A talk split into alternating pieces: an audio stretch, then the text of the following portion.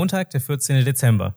Im ganzen Land werden oder wurden bereits strengere Beschränkungen beschlossen. Das ähm, in Kombination mit der Weihnachtszeit beschert uns allen mehr Zeit für schöne Filme und Serien. Und da wir euch natürlich nicht alleine im Schneeregen stehen lassen wollen, haben wir für euch unsere besten Filmtipps zur Weihnachtszeit zusammengefasst. Aber bevor es losgeht, erstmal noch ein bisschen Vorspiel. Neben mir auf der virtuellen Couch sitzen mit jetzt schon viereckigen Augen der bezaubernde Micha.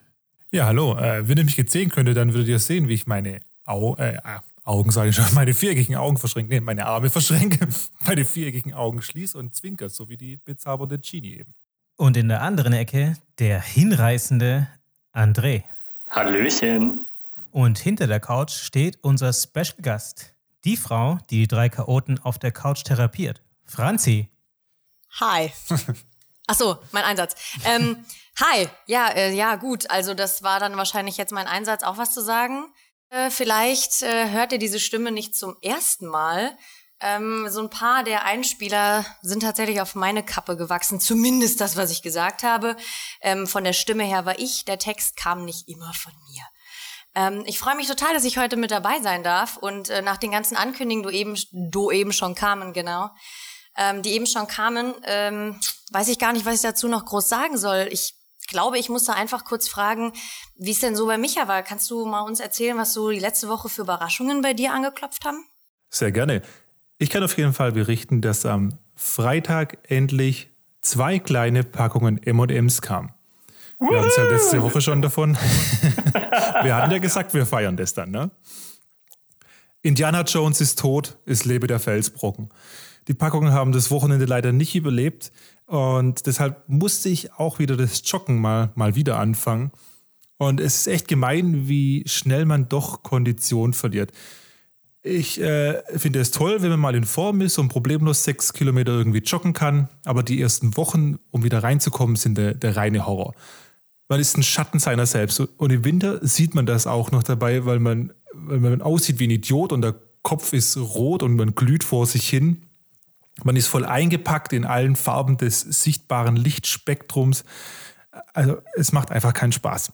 Aber ich kann mich noch erinnern, wie wir damals äh, den Wolfman Run gelaufen sind, Raoul. Kannst du dich auch noch erinnern? Oh ja, das war echt, das war ein hartes Stück. ich weiß noch, wie ich ins Ziel eingestolpert bin. Und das war der, der einzige Moment in meinem Leben, als ich gedacht habe, jetzt sterbe ich wirklich aus Erschöpfung. Also ich, ich, ich stand so neben mir und habe auf dieses Elend herabgeblickt, das da durch das Ziel reinläuft. Ähm, aber ich hatte danach ein richtiges Runners High und bin äh, ein paar Sonntage später sogar einfach mal so locker aus der Hüfte, na gut, die Hüfte hat danach wehgetan, aber 20 Kilometer einfach mal so gejoggt am Stück. Ähm, sorry, ganz kurz für die Ahnungslosen unter uns. Was ist der Wolfman Run? Nichts ja. Es äh, ist ein Hindernislauf mit ähm, es waren bis zu 80 Hindernissen, weil man den Parcours zweimal durchlaufen ist. Also es waren 40 Hindernisse.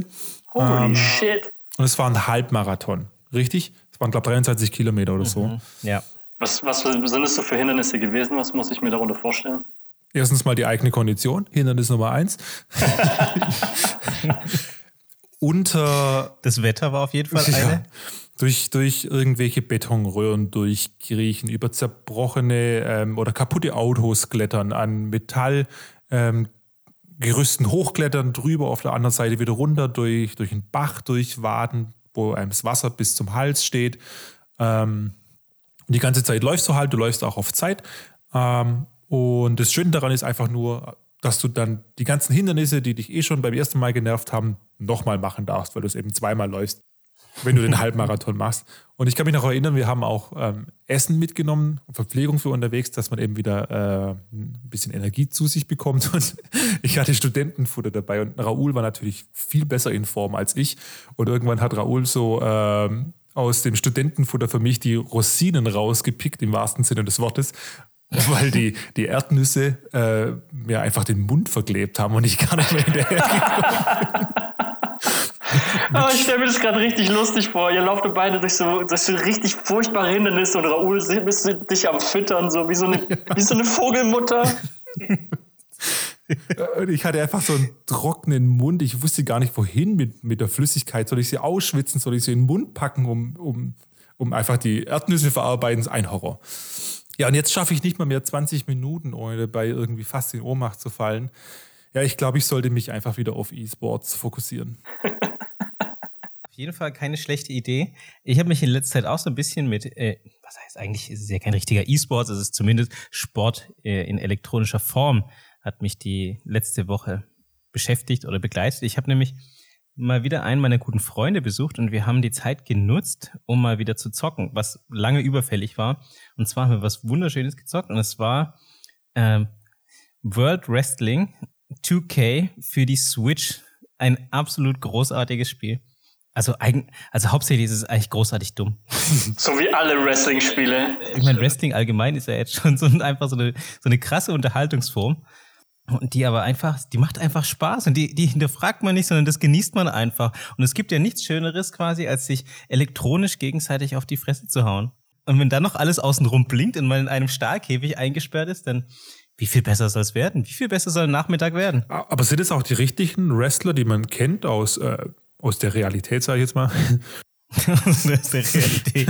Der Undertaker. Den gibt's doch gar nicht mehr. Der war selbstverständlich dabei, der Undertaker. Mhm. Der ist ja nicht seit Jahrhunderten nicht mehr im Game. Ich habe, glaube ich, letzte Woche mal auf The Zone just for fun irgendwie.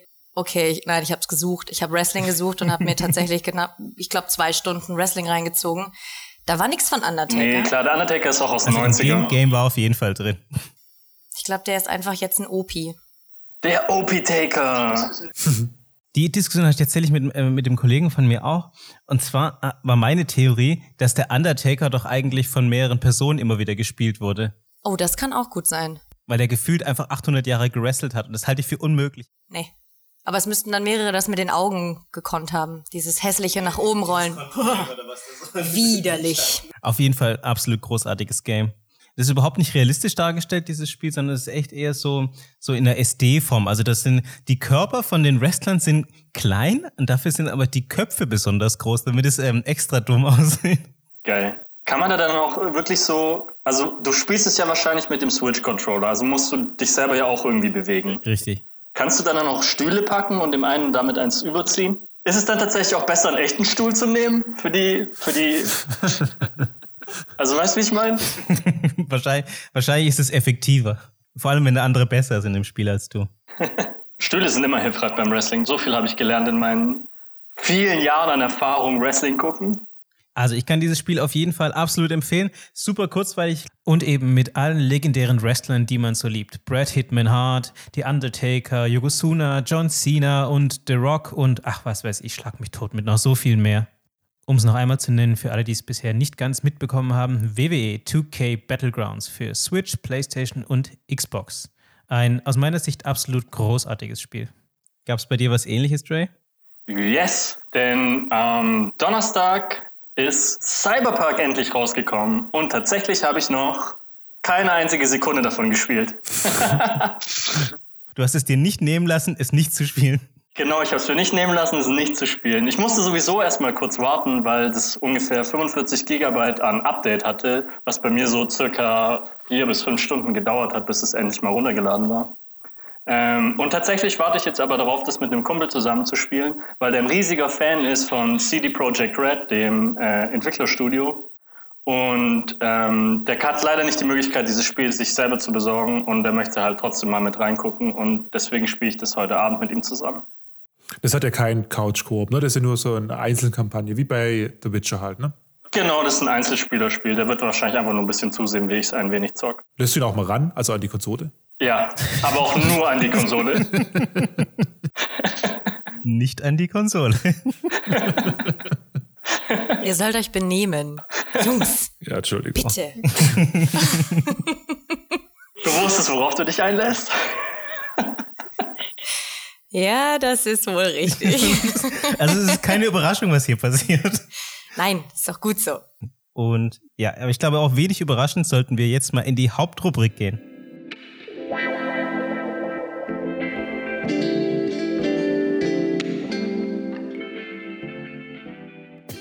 Ein Film, der mich an Weihnachten beschäftigt, beziehungsweise den ich mit Weihnachten verbinde, heißt Schöne Bescherung. Der Originaltitel ist Christmas Vacation. Es gibt sogar einen Alternativtitel, keine Ahnung warum. Hilfe, es weihnachtet sehr. Ja, der andere Titel ist auch sehr kompliziert. es hat scheinbar sehr viele Titel gebraucht für diesen Film. Okay, schöne Bescherung. Ist das schon ein bisschen verheißungsvoll? Ich äh, erzähle einfach mal ganz kurz, um was es dabei geht. Clark Griswold, seine Frau Ellen und ihre beiden Kinder Audrey und Rusty feiern Weihnachten bei sich zu Hause. Clark ist in heller Freude, weil er erwartet von seiner Firma eine hohe Weihnachtsgratifikation. Allein schon der Name, Gratifikation. Ist das sowas wie Bonus? Ist ein Bonus, ganz genau. Und er möchte eben mit dieser Gratifikation, möchte er sich einen Swimmingpool in seinen Garten bauen. Und hat hierfür auch bereits einen Kredit aufgenommen. Also wir sehen schon, da ist schon so ein bisschen eine Spannung da. Ne? Also zusätzlich zur Gratifikation hat er noch einen Kredit gebraucht. Er hat, ja, es ist so, er hat zuerst mal den Kredit aufnehmen müssen, dass er den Swimmingpool überhaupt bauen kann. Und er erhofft jetzt eben, dass diese Gratifikation kommt, damit ähm, er nachher nicht bankrott ist, sozusagen. Ah, okay, verstehe. Das heißt, da ist schon richtig äh, Tension. Da ist schon ein bisschen Druck auf dem Kessel, ja. Mhm. Okay. auf dem Glühweinkessel natürlich. Also, er schmückt das Haus, der Baum wird aufgestellt und ähm, Während die Familie vorm Haus steht und so mehr weniger begeistert das hoch illuminierte Haus betrachtet, kommt überraschend noch sein Cousin Eddie Johnson mit seiner Frau und den beiden Kindern und einem kranken Rottweiler hinzu.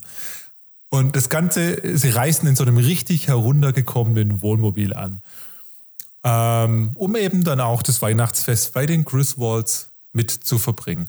Moment, Moment, sind, sind die eingeladen?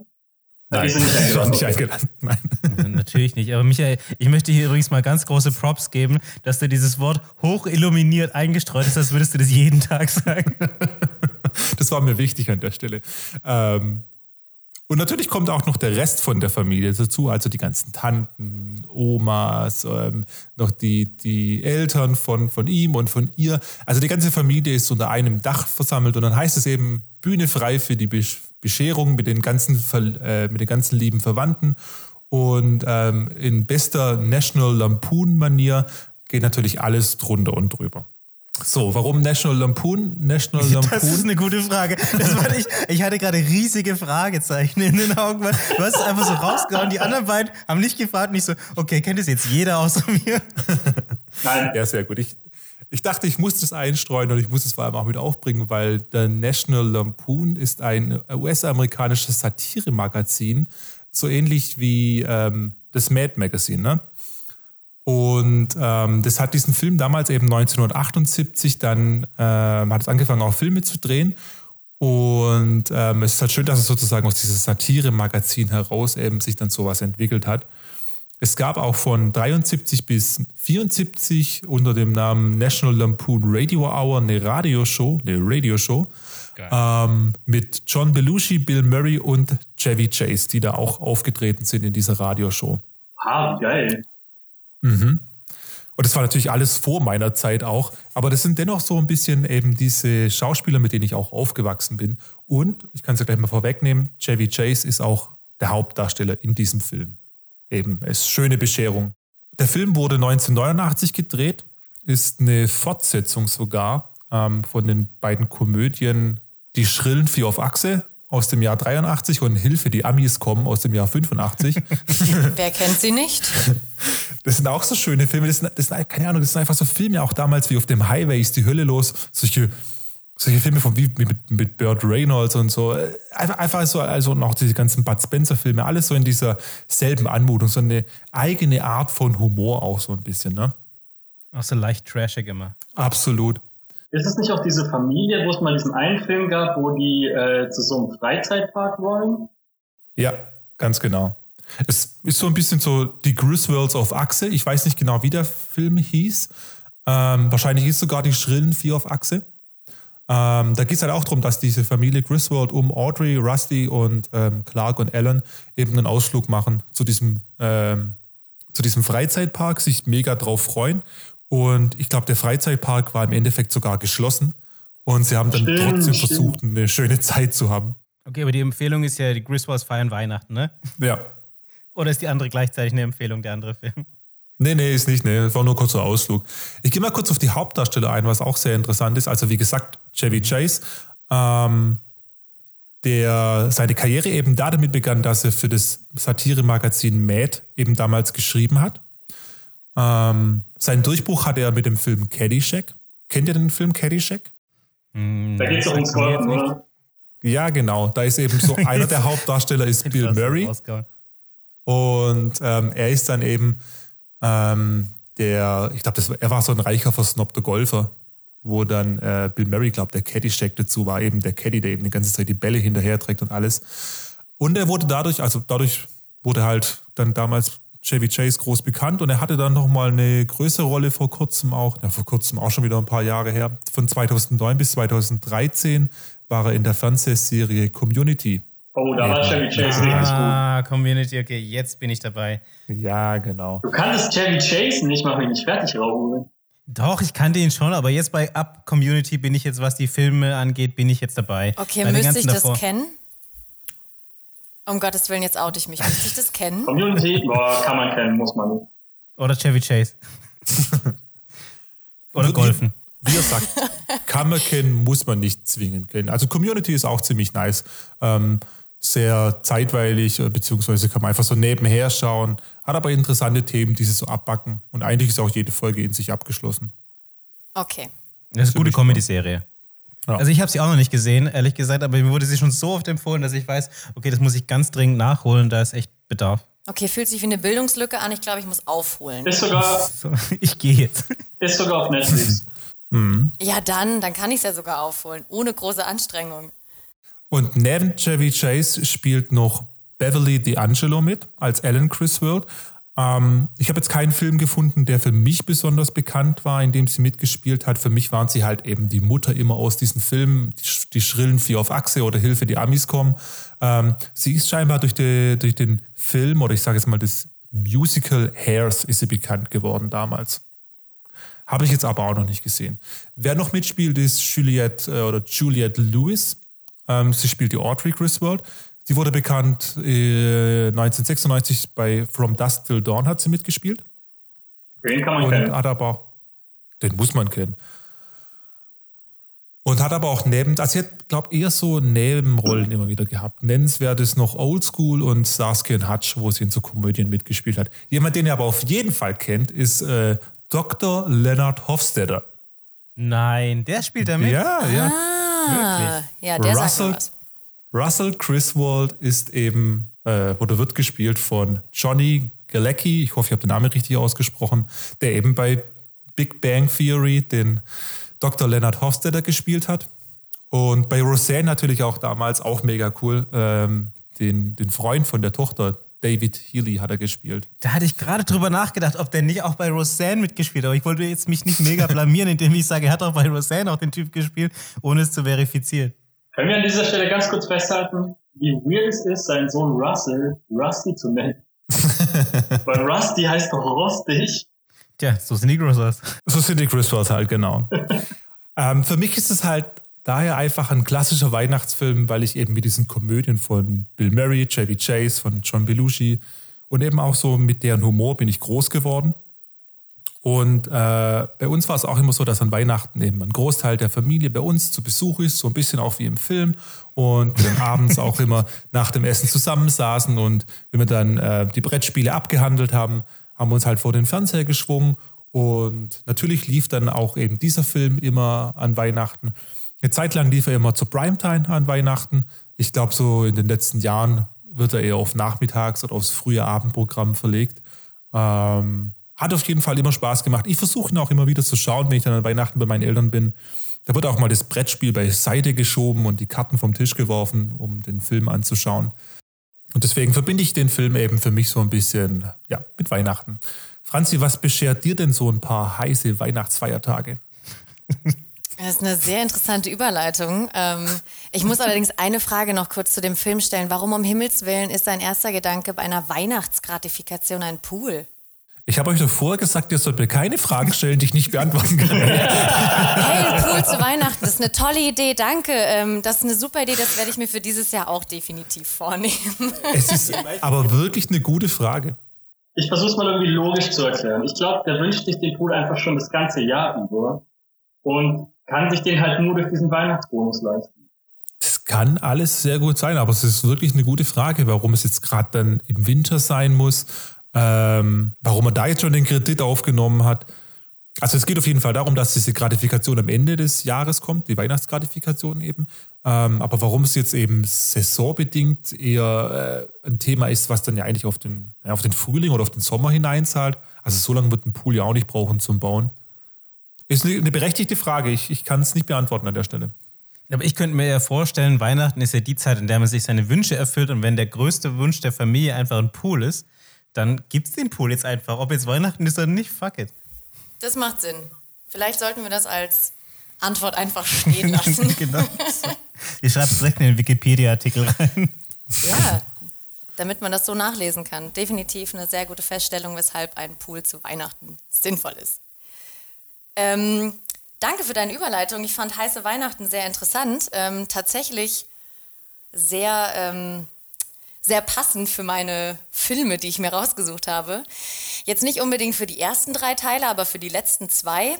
Ja, es hat viele Teile. Ähm, deshalb habe ich mir den tatsächlich auch ausgesucht oder diese Reihe, weil man an Weihnachten so unfassbar viel Zeit hat und das ist einfach so ein Film oder so Filme, die muss man sich einfach alle nacheinander angucken. Ähm, es geht um Jurassic Park, voll der Mädchenfilm. Sehr weihnachtlich. Total weihnachtlich, ja. Viel Zerstörung, viel Blut, viele Tote. Dinosaurier. Ähm, total weihnachtlich. Dinosaurier, wer kennt sie nicht zu Weihnachten? Das ist das Weihnachtssymbol. Nein, aber tatsächlich einfach der Zeit wegen. Also, das ist so ein Zeitfaktor einfach. Wann hat man Zeit, sich fünf Filme reinzuziehen? An Weihnachten. Totaler Familienfilm. Ab 12 oder 16 bitte. Nicht drunter. Ähm, nee, aber ich finde ihn einfach sehr schön und deswegen dachte ich, ich muss meine absolute Passion dafür mit euch teilen. Oder mit allen da draußen vor allem auch teilen. Ähm, wahrscheinlich kennen die meisten die Filme. Ähm, wenn nicht, dann werde ich ganz kurz erklären, um was es geht. Es geht um Dinosaurier. Wer hätte es gedacht? ähm, äh, tatsächlich sind die ersten drei Filme uralt. Der erste ist äh, rausgekommen, da war ich noch flüssig. Wahrscheinlich war ich da noch nicht mal geplant.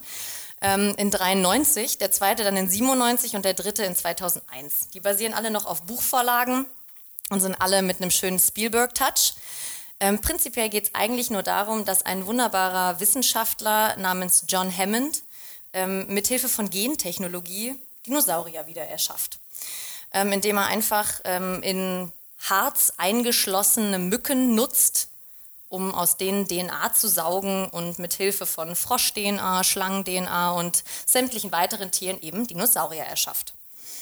Ähm, ich finde die Filme persönlich total interessant, weil sie so ein bisschen ja, die den Größenwahn der Menschen vielleicht auch ein bisschen da äh, widerspiegeln und so eine Diskussion über diese Möglichkeit von Klonen auch so ein bisschen immer wieder hervorruft, ähm, aber auch einfach die Unvorhersagbarkeit von so ganz komplexem Verhalten. Also es gibt in dem Film auch einen wunderbaren Chaos-Theoretiker, äh, Dr. Ian Malcolm, der auch immer wieder schön zeigt, wie wahnsinnig äh, interessant das Leben einfach ist. Und der Leitsatz dieser ganzen Filme ist eigentlich immer so, dass das Leben immer einen Weg findet. Ah, das ist der Typ, der von Jack Goldblum gespielt wird, oder? Genau, genau. Ähm, Und der ist, ist auch der heiße auch, Typ, oder? Jeff nee, Goldblum. der ist nicht der heiße Typ, um oh. Gottes Willen. Nein. Wenn das Jeff Goldblum hört.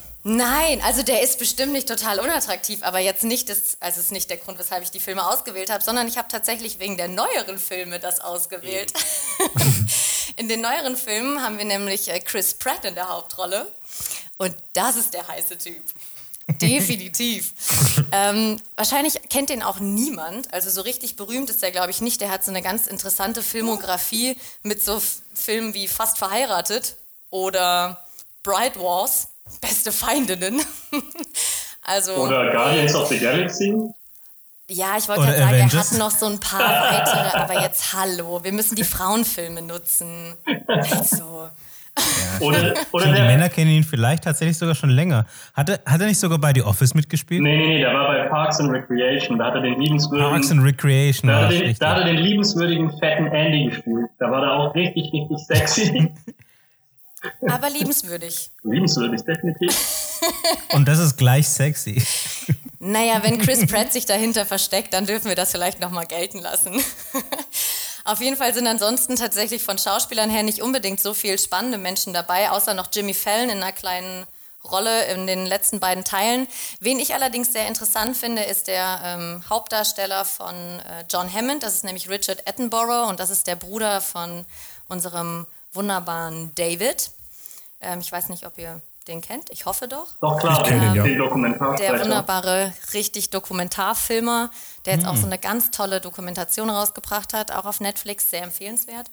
Ähm, den finde ich super toll und ich habe einen, kleine, einen kleinen Schwank zu ihm. Ich habe mal in einer Bar gearbeitet und da saß an der Theke ein Mann, der sah exakt aus wie John Hammond, kam auch aus Amerika und ich musste ihn einfach fragen, ob er das ist.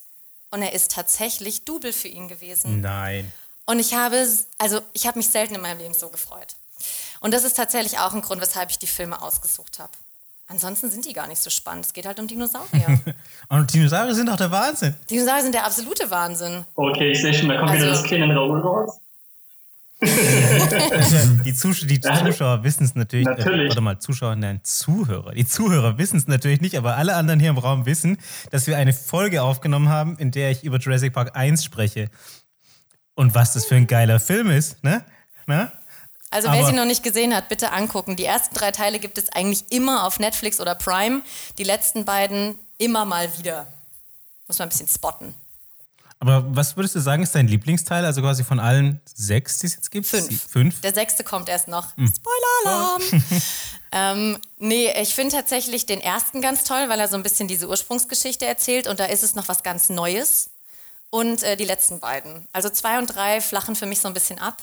Hm, nicht so der Fall. Also, ja. Aber vier und fünf geben da nochmal richtig Gas, weil auch einfach die Special Effects besser sind. Also, das muss man einfach mal ehrlich sagen. Ich finde die Filme für, die, für den Anfang der 90er echt mega gut gedreht. Ähm, sehen auch echt realistisch aus, aber ist jetzt nicht zu vergleichen mit den letzten beiden Natürlich Teilen. nicht, aber du hättest die mal in den 90er sehen müssen. ja, wahrscheinlich war das der absolute Wahnsinn. Aber da war ich noch flüssig, wie gesagt, deshalb Ja, kann ich eben. da nicht mitsprechen. Aber wenn du das in den 90ern siehst mit acht, da haust dir das Blech weg. Ja, absolut. Wenn da auf einmal so ein Brachiosaurus langläuft. Ja, du siehst das erste Mal die Dinos. Also du, du erlebst genau den Moment, den die Schauspieler dann eben auch hatten. Du, du reißt dir deine imaginäre, ich glaube, Raoul hatte sogar eine Brille. Du reißt dir deine imaginäre Brille. mit den, mit den, mit den äh, Flügel äh, hier Haltern hinten weg.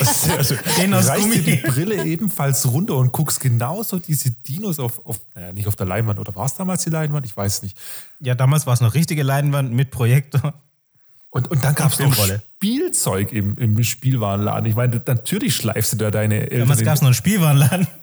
Damals gab es noch einen Spielwarenladen. Und natürlich schleifst du da deine Eltern in den Spielwarenladen und, und holst dir all diese Figuren und Sachen, die ist Wahnsinn, Wahnsinn. War ja auch damals was ganz Besonderes. Apropos Figuren, was ist denn euer liebster Dinosaurier? Hattet ihr einen, den ihr dann auch unbedingt auf dem äh, Spielzeugregal haben musstet? Ich, ich, hatte, ich hatte sehr, sehr viele verschiedene, verschiedene Dinos, die ich extrem stark fand. Aber ich glaube, ich fand den Diplodocus immer sehr gut. Diplodocus, was ist das denn? Was ist sein Merkmal? Der Diplodocus, des- dessen Merkmal ist ja, dass er eigentlich aussieht wie der Bronchiosaurus, bloß noch größer. Ach, der. Ah, okay. Ja. Ah, der natürlich, wer Der- kennt ihn? Natürlich, Also wer kennt ihn quasi, nicht? man nennt ihn ja oft den Langhals. Genau. Also ja. quasi Nicht-Experten, Also ein Herbivore. aber, aber genau, aber ein Experte wie ich damals mit acht Jahren war, der, der hat gesagt, ein Diplodocus. Also ich würde immer den Velociraptor wählen. Immer. Oh, nee, der ist eine richtige Bitch. Der ist total toll. Klein, fies, schnell und jagt im Rudel.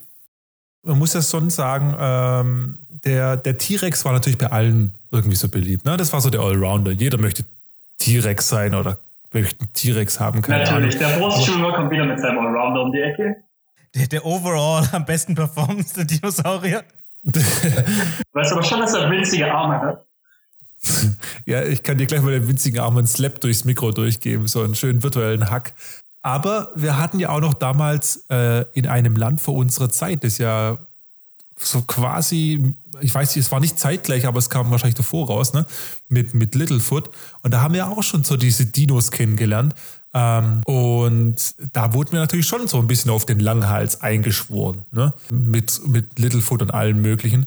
Ähm, aber ich muss sagen, mein liebster Dino war, glaube ich, schon der, ähm, der, der Triceratops, Die war aber auch einfach süß bei Littlefoot. oder? Also sie war einfach genauso wie Petri. Ja. Äh, mein liebster Dinosaurier ist tatsächlich der Iguanodon, weil der einen Daumenknochen hat und es immer so aussieht, dass wir das Thumbs up machen. Stimmt, ist ein richtig positiver Typ. Der ist einfach immer gut drauf. So wie Aber du heute, Trey. Ja, Immer absolut, gut drauf. Immer gut drauf. Thumbs up. Der hat immer Bock. Aber was ist denn eigentlich dein Film? Was ist denn deine Filmempfehlung? Okay, jetzt kommen wir mal von eine ganz andere Richtung. Geht weg von Dinosauriern, geht weg von weirden Familien, die irgendwie Chaos haben, geht weg von Swimmingpool und versucht mal ein bisschen zurückzugehen, so Richtung November, fast schon Oktober. Und um die Jahreszeit haben wir nämlich einen Feiertag, der sich Halloween nennt. Und mein liebster Weihnachtsfilm, oder einer meiner liebsten Weihnachtsfilme, ist Nightmare Before Christmas. Das ist ein Tim Burton-Film aus dem Jahre 1993. Ähm, und was den so besonders macht, das ist übrigens ein Stop-Motion-Film, ist, dass wir hier einen Charakter haben, Jack Skellington, der eigentlich in einer Halloween-Welt lebt. Der ist nämlich der König von Halloween Town. Und man trifft ihn im Film äh, an, während er gerade so ein bisschen so eine, ja, ich will nicht sagen depressive Phase hat, aber der ist so leicht melancholisch, weil er irgendwie nicht mehr so ganz happy mit Halloween ist, weil alles irgendwie sich gleich anfühlt und immer, immer wieder dasselbe ist. Und dann ist er eines Tages so ein bisschen am Spazieren in seinem Halloween Town. Warum ist für ihn Halloween so wichtig und warum ist er damit nicht happy? Er ist der König von Halloween Town.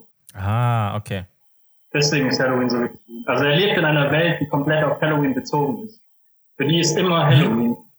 Ähm, genau, aber er ist halt nicht, irgendwie nicht so ganz glücklich damit, weil alles irgendwie so, so eintönig geworden ist. Und dann läuft er eines Tages durch den Wald und entdeckt plötzlich so einen, so einen Bereich in diesem Wald, wo lauter Türen sind zu anderen Welten, die auch irgendwie so, so themed sind, wie Halloween. Und er sieht diese Tür zu, zu Christmas Town und ist, ist völlig hin und weg und macht die auf und geht hindurch und landet plötzlich in einer Welt voller Weihnachten. Und er ist so, er ist so begeistert von den ganzen Lichtern und den Weihnachtsbäumen und den, und dem Lametta und den, äh, und den Zuckerstangen und diesen ganzen, ja, dieser ganzen Weihnachtsatmosphäre, dass er sich sagt, okay, das, das ist so cool, das muss ich irgendwie in unsere Welt übertragen.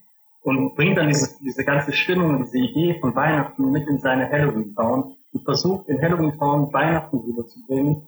Und natürlich ist in Halloween Wesen, dort leben Charaktere, die alle nur irgendwie gruselig und creepy sind, versuchen dann zwar ihre eigene Weihnachten rüberzubringen. Und dann entsteht halt so eine ganz seltsame, seltsame Dynamik. Und was ich an dem Film auch ganz, ganz cool finde, ist, dass der, ähm, das ist eigentlich gar kein richtiger Film, weil es ist mehr so wie ein Musical.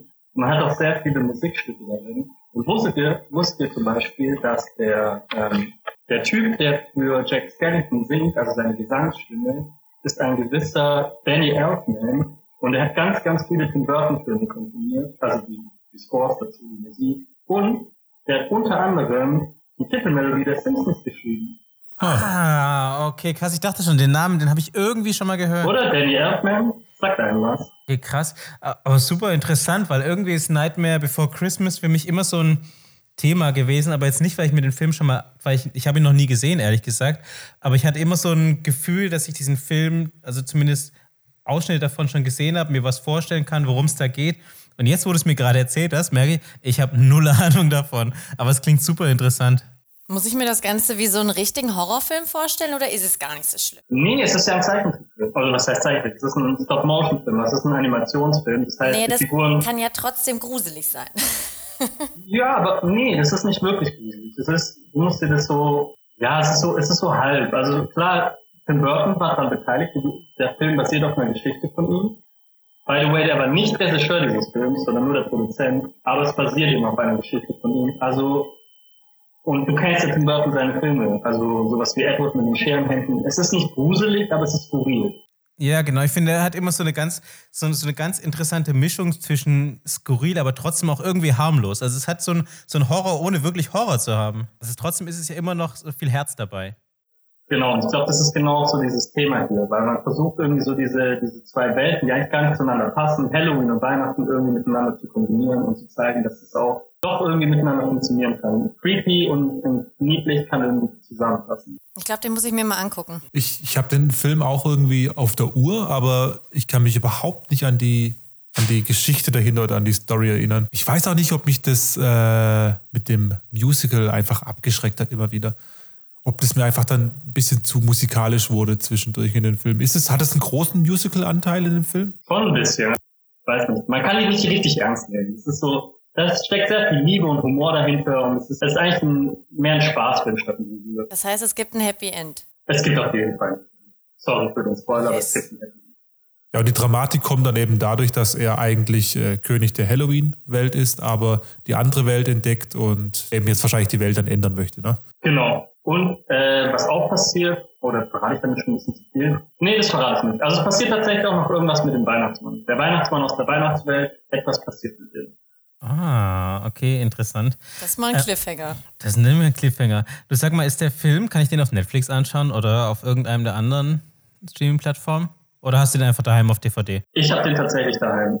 Also müssen unsere Zuhörer den bei dir ausleihen kommen, so wie früher bei Blockbuster einfach mal schön Video ausleihen gehen. Genau, ganz genau, sehr gerne. Schreibt uns eine E-Mail an post.radio-amr. Hallo, ich möchte bitte Nightmare Before Christmas von André ausleihen. Ja, gar kein Problem. Der André übernimmt dann auch das Porto, selbstverständlich. Aber hier keine illegalen Kopien erstellen, ja? Also das, das dürfen wir nicht machen. Hallo, nein, ich werde dann direkt auch wieder einen Rücksende-Briefumschlag mitschicken. Also alles ganz Weil wir geregelt. vertrauen ja. Natürlich, natürlich. Wir vertrauen unseren Fans zu. Ähm, Paul, was ist denn dein liebster Weihnachten? Uh, ja, das ist tatsächlich eine gute Frage. Ich habe mir jetzt, ähm, ich habe mir schon sehr viele Gedanken gemacht, welche Filme ich eigentlich heute mitbringe. Und zuerst war meine Idee, okay, vielleicht bringe ich die Filme mit, die ich mir immer zu Weihnachten anschaue. Ich habe mich dann doch dagegen entschieden, weil ich mir dachte, hm, vielleicht versuche ich eine Empfehlung zu machen für die Zuhörer, ähm, dass sie einen Film haben, den sie jetzt in der Weihnachtszeit oder in der Zeit, in der sie ein bisschen mehr zu Hause sind, sich auch anschauen können und der vielleicht, die vielleicht nicht so bekannt sind. Also quasi ein paar, ein paar schöne Hipster-Tipps habe ich mitgebracht. äh, und zwar ist mein, ähm, mein Tipp, den ich mitgebracht habe, ist äh, Buddy der Weihnachtself.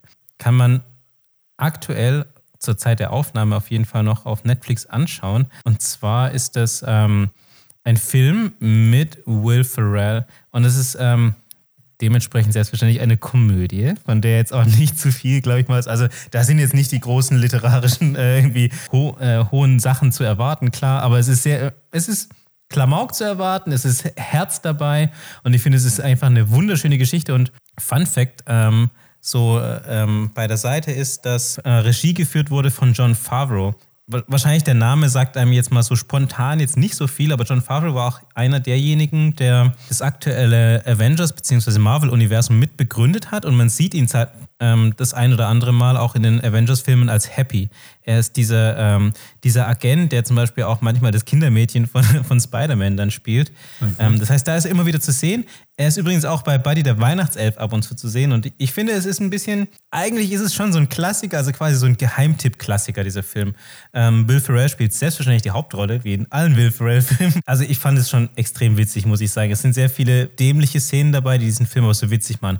Also die Prämisse der Geschichte ist die, dass der Weihnachtsmann seine Geschenke, der trägt die Geschenke aus und er trägt sie auch in einem ähm, Waisenhaus aus. Und in, die, in einem der Waisenhäuser schleicht sich ein Menschenbaby quasi in den, ähm, in den Sack des Weihnachtsmanns, also wo sich die ganzen Geschenke drin verbirgen. Und der Weihnachtsmann merkt es nicht. Und das heißt, dann dann ähm, kehrt der Weihnachtsmann zurück in seine Werkstatt und dann schleicht sich dort das Baby wieder raus. Dann wird es genau in dem Moment, wird es auch bemerkt von den ganzen anderen Elfen, die gerade in der Werkstatt arbeiten und eben auch von, vom Weihnachtsmann. Und er weiß natürlich nicht mehr, woher dieses Baby jetzt irgendwie kommt. Und das heißt, dann ist es irgendwie auch Teil dieser ganzen Elf-Community dort und wird halt direkt von dem anderen Elf noch adoptiert. Und dann sieht man so ein bisschen im Zeitraffer, wie er dort aufwächst und plötzlich einfach viel zu groß wird. Und es sind einfach wirklich so diese ganzen kleinen Slapstick-Momente, wo er auf einem viel zu großen Stuhl, äh, auf einem viel zu kleinen Stuhl sitzt und viel zu groß ist irgendwie, dann diese ganzen Elfensachen irgendwie anzieht. Und das, ich weiß nicht, es sind so, es sind so typische Will Ferrell-Situationen. Du kannst sie erzählen, die sind nicht so witzig, aber du schaust es dir an und es ist einfach völlig skurril und mega lustig. Was ist so die Geschichte, also die, so die richtige Geschichte? Also das ist, das ist der Start quasi. Er ist quasi adoptierter Elf und irgendwann, sind- also die, die Elfen und der Weihnachtsmann sind natürlich ehrlich zu ihm und können halt nicht ewig verbergen, dass er kein Elf ist, sondern eigentlich ein Mensch, weil er einfach auch zehnmal so groß ist wie der Rest auch. Und das finde ich auch mit einer der, der Sachen, die so witzig machen, weil Will Ferrell auch an und für sich einfach schon so ein, so, so ein großer, breiter Typ irgendwie auch ist. Ähm, und die sagen ihm dann, ja, dein echter Vater, der lebt in New York. Ähm, wenn du, ähm, also falls du ihn treffen möchtest, da kannst du hinreisen. Und dann sagt, sagt, äh, sagt äh, Buddy in dem Fall natürlich, okay, ich will unbedingt meinen Vater kennenlernen und macht sich dann eben auf den Weg vom Nordpol hin nach New York und sucht seinen Vater. Es ist einfach so witzig, weil er einfach, weil er in dieser, in dieser Weihnachtswelt aufwacht, äh, aufwächst und auch so diese, diese Einstellung mitbringt, äh, in der alles irgendwie super süß und zuckerrot ist und irgendwie ist jeden, ist jeden Tag Weihnachten und man freut sich immer, wenn man arbeiten darf und so. Und das ist so einfach so, so wahnsinnig weltfremd und das kann natürlich niemand besser spielen als Will Ferrell. Vor allem, dass er auch gar nicht weiß, ne, dass er eben diese, diese eigentlich ein Weihnachtself ist. Also er ist ja scheinbar irgendwie als Weihnachtself großgezogen worden, so wie ein bisschen wie Mowgli, der von den Wölfen großgezogen wurde.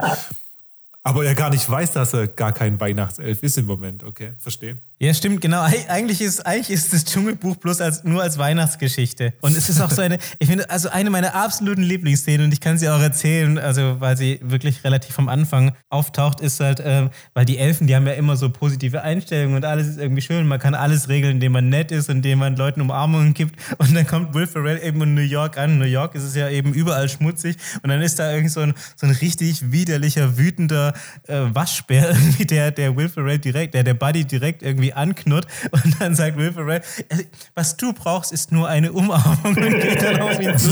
Und dann hört man eigentlich nur, wie, der, wie, wie Buddy direkt richtig zerfetzt wird. Ich finde, als Szene unfassbar witzig. Und so zieht sich das eigentlich den ganzen Film über durch.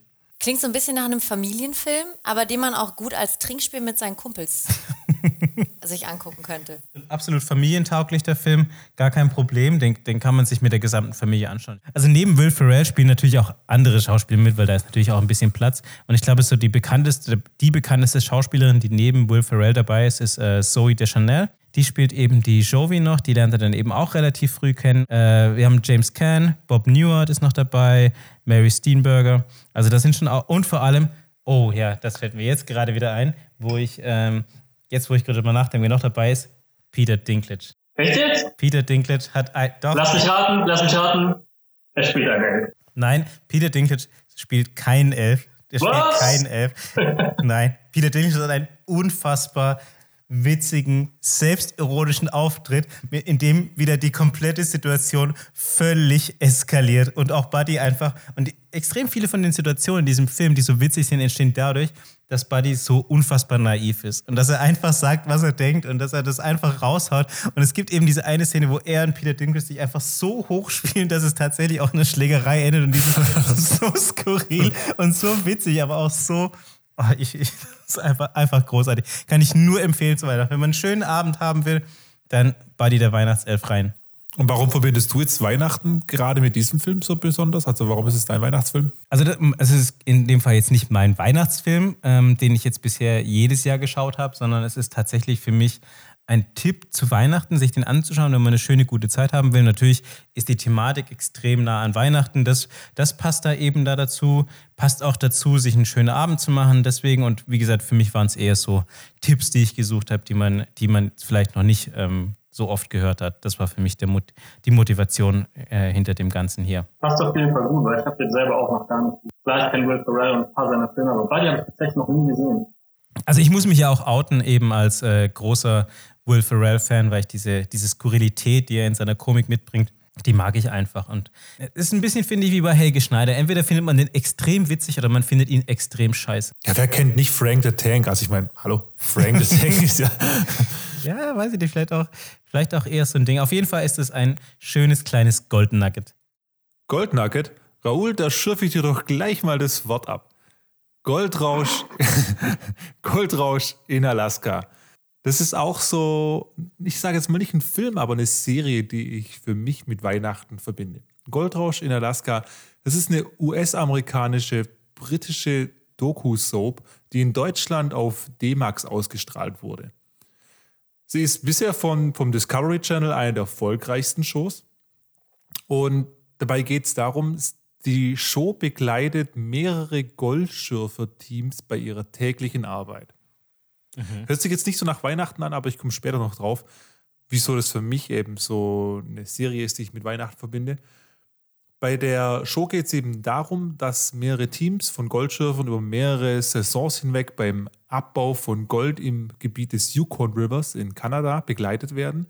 Die Serie spielt mittlerweile aber komplett außerhalb von Alaska, hat also damit gar nichts mehr zu tun. Ähm, und sie wird auch jeweils stets in drei verschiedenen Betrieben aufgenommen, die mit unterschiedlicher Technik und unterschiedlicher Führungsstilen arbeiten. Also da kommt auch schon so ein bisschen so eine Dramatik und Spannung auf. Und ähm, unter diesen Teams befinden sich zum einen professionelle Goldschürfer als auch komplette Neueinsteiger. Und neben dem so eine Ausbildung? Ja, so eine Art Ausbildung auch. Also einer wurde komplett ins kalte Wasser eben irgendwie so geworfen. Und so neben diesen alltäglichen Schwierigkeiten, die sie so haben im Goldabbau ähm, und mit dem Permafrost, den es dort natürlich auch immer gibt, ähm, findet natürlich auch eine Rivalität zwischen den Teams statt, die natürlich auch thematisiert wird. Ähm, die Episoden zeigen dann auf jeden Fall auch immer die Zwischenfälle und Ereignisse, die es innerhalb von so einer Woche eben gibt und zwischen den verschiedenen Claims, die äh, die einzelnen Leute eben dann haben. Und mhm. die enden dann meistens immer da damit mit dem wöchentlichen Goldwiegen, wo dann geguckt wird, wer hat mehr Gold in der Woche äh, abgebaut. Ähm, und natürlich werden auch persönliche Ereignisse dann noch äh, mit eingestreut von den Minenarbeitern. Es ist so ein bisschen wie gute Zeiten, schlechte Zeiten für Männer. ist, ist das eigentlich Reality-TV? Also ist es tatsächlich echte Begebenheit oder ist das gestaged? Ich kann es ehrlich gesagt, also das ist so ein Ding, da möchte ich für mich auch diesen Spiegel der Realität nicht brechen. Ich möchte es nicht wissen, ob es wirklich mhm. gestaged ist oder ähm, es fühlt sich sehr gescriptet an. Ähm, mhm. Aber es wird schon so dargestellt, als ob es äh, Reality-TV wäre. Okay. Also, also es ist im Endeffekt mal Super Sweet 16 bloß in Alaska. Ja, vielleicht, so, ja, vielleicht auch so ein bisschen Jersey Shore in Alaska. Keine Ahnung. Es ist, es ist sehr merkwürdig auf jeden Fall, weil es eben diese unterschiedlichen Charaktere gibt, die dann auch eben doch ein bisschen wieder ähm, aufeinander einzahlen, obwohl sie eigentlich die unterschiedlichen Claims haben. Ähm, es ist einfach auch einfach, du siehst dann manchmal so Szenen, wo sie an so einem Gebiet vorbeifahren und du siehst dann, da ist halt eine, in der gleich in der Nähe ist so ein professionelles Goldschürfunternehmen ähm, das halt Gold im großen Stil dort abbaut. Und du hast so ein bisschen mhm. das Gefühl, dass die Leute, die dort bei der Doku eben begleitet werden, dass die so auf der Müllhalde schürfen dürfen. Ah. Ähm, also schon ein bisschen Trash-TV, oder? Ja, eigentlich schon. Ah, Aber es man kann ja auch Spaß machen, anzuschauen. Das ist sozusagen deine, deine weihnachtliche Trash-TV-Variante. Wahrscheinlich, ja, aber jetzt nicht wegen dem Inhalt, sondern es ist für mich so in diese Kategorie der Weihnachtsfilme gerutscht, weil ich habe es so angefangen vor drei Jahren, so um die Weihnachtszeit herum eben vermehrt zu schauen. Bin damals so ein bisschen drauf hängen geblieben mhm. ähm, und war dann wieder mal an Weihnachten bei meinen Eltern. Die ganze Familie war wieder da, so ein bisschen bei den Griswolds.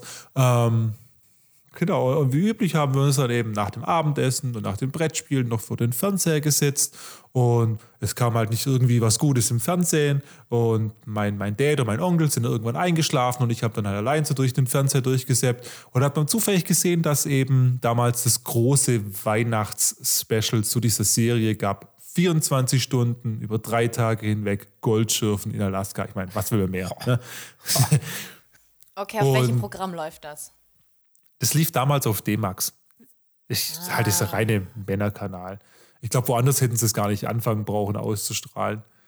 Ähm, ich weiß gar nicht, ob es heute überhaupt noch läuft. Mhm. Ähm, es war auch damals dann so, dass ich eben vom Fernseher saß, mir das angeschaut habe und dann ist halt wie immer so zwischendurch mein Dad mal aufgewacht, mein Onkel ist mal aufgewacht. ähm, haben, weil dann eh schon die anderen Filme schon lange angefangen haben, haben es dann einfach so akzeptiert, dass wir das jetzt anschauen. Ähm, ich habe es dann bis morgens um drei mal durchgezogen, das eben mit anzuschauen. Wie mein Onkel, mein Dad war dann mit dabei. Und das Ganze wurde dann aber einfach zu so einer aktuellen Weihnachtstradition, weil am nächsten Tag war es dann so, dass wir schon nachmittags reingeschaut haben in diese Serie und wieder weiterverfolgt haben, was jetzt wieder passiert ist, wie es jetzt bei Demo auf dem Claim weitergeht, wie er jetzt das Problem gelöst hat mit dieser komischen Goldwaschanlage, weil die schon wieder kaputt war. Ähm, und so kam es dann, dass wir das halt echt am nächsten Tag zu, zu dritt dann bis morgens um fünf angeschaut haben.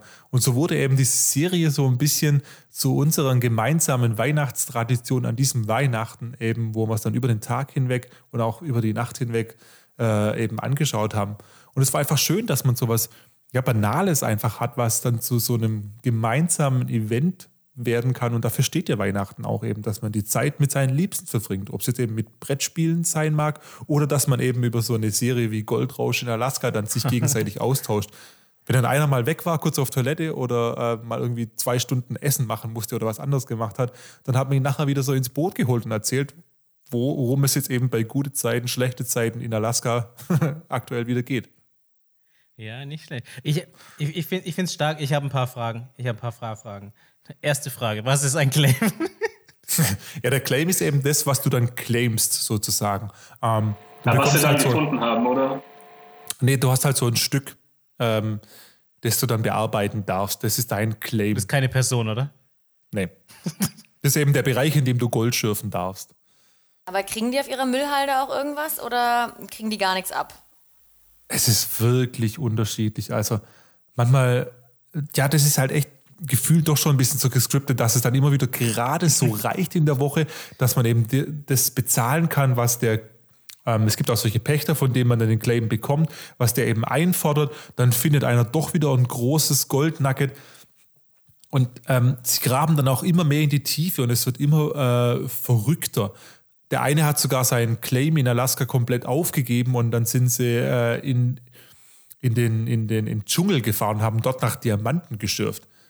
Also sie haben das Ganze nochmal größer aufgebaut. Es, es wirkt schon irgendwie sehr gescriptet, weil es eben nebendran diese hochprofessionellen Goldschürfe gibt, Aber ist, die das halt. Ist es auch tatsächlich so ein bisschen übertrieben, dass dann irgendwie, keine Ahnung, der, der eine läuft da so im Hinterhof rum und plötzlich stolpert er aus Versehen über so ein 2 auf 2 Meter Goldnugget?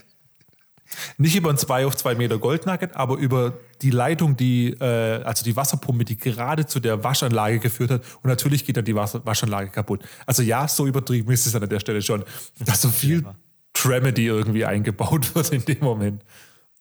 Okay, nächste Frage. Du hast ja gesagt, es sind mehrere Teams. Nennen die sich dann auch Teams? Äh, ich kann es nicht genau sagen, ob die jetzt, die haben, glaube ich, keinen Teamnamen. Nee.